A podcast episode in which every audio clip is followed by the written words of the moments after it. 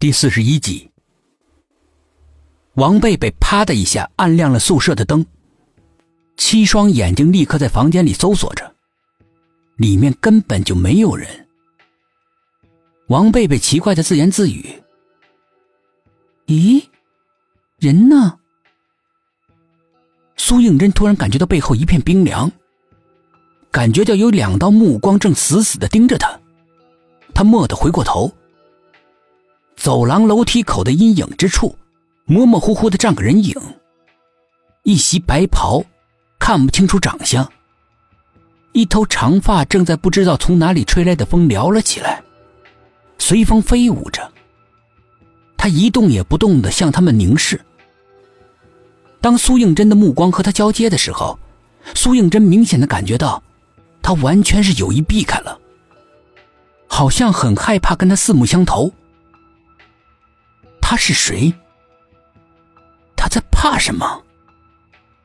薛品涵觉察到了苏应真的异样，扭过头，也看到了那个伫立在阴影中的神秘的人影。你是谁？声音里面充满了正义和威严。苏应真觉得走廊的光线都变亮了很多，一直缠绕着他的那种无法言喻的阴森的感觉，就像消音的海潮一样退去了不少。有些游离的沈志远，还有董一奇，像睡意正浓时被人当头一棒，顿时清醒了过来，也疑惑的盯着那个人影。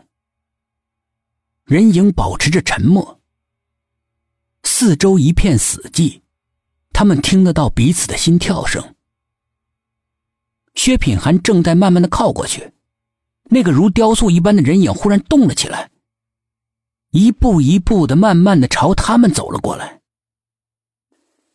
高跟鞋踩在生硬的水泥地上，发出清晰的哒哒声。众人全神紧张的注视着他，大气也不敢出。苏应真的手不知不觉握成了两个小小的拳头，眼睛一眨不眨的看着他，呼吸变得有些不规则了。薛品涵奇怪的注视着。神情也变得戒备了起来。近了，那个人影近了。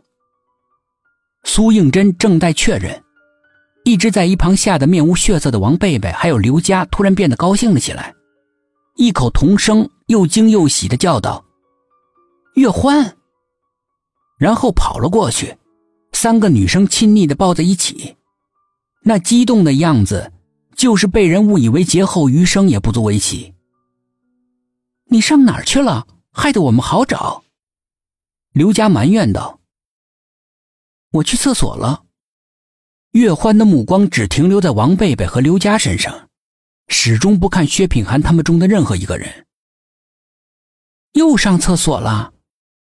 王贝贝惊讶的问：“吃坏了东西，肚子疼吗？”月欢的声音有种说不出来的娇嗲的味道，那种娇嗲又那么不真实，似乎只是为了掩盖声音里面隐约透出来的肃杀之气。苏应真脸色煞白的看着他，他的模样，他的装束，跟他刚刚遇到鬼的时候看到月欢一模一样，如假包换。这到底是怎么回事儿？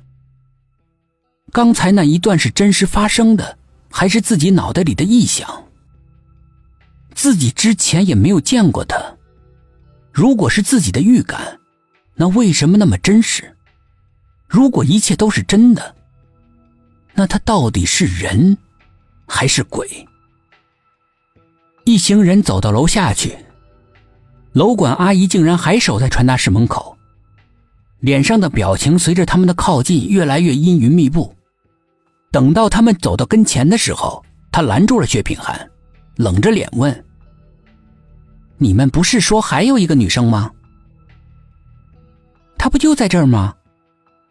王贝贝说，扭头一看，一直走在他身边的岳欢，居然在这么多人的眼皮底下不见了。一股冰冷的寒意立刻在这几个人之间蔓延。个个都不由自主的回过头，伸长脖子往后看。刚才大家各走各的路，也许是疲惫的原因，谁都没有说话。一路走来，月欢会不会落在后面了？